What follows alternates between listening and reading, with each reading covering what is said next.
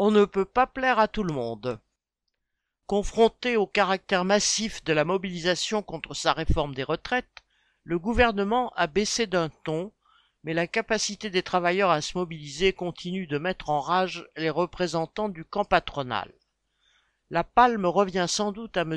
Trémollet de Villers, éditorialiste au Figaro de son état.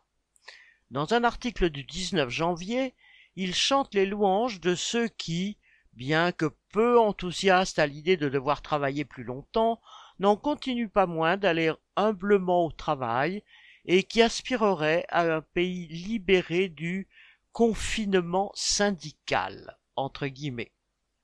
Emporté par son élan, le dit éditorialiste espère un soulèvement d'une majorité silencieuse entre guillemets qui conduirait les trains, produirait l'énergie, ferait cours aux enfants à la place des grévistes preneurs d'otages. Pauvre monsieur Trémollet de Villers, à l'esprit confiné dans son salon bourgeois, dont la seule fonction sociale consiste à débiter des insanités à ses congénères, et à rêver d'un monde où les travailleurs accepteraient sans broncher de faire fonctionner la société aux conditions du patronat et du gouvernement. Sacha Camille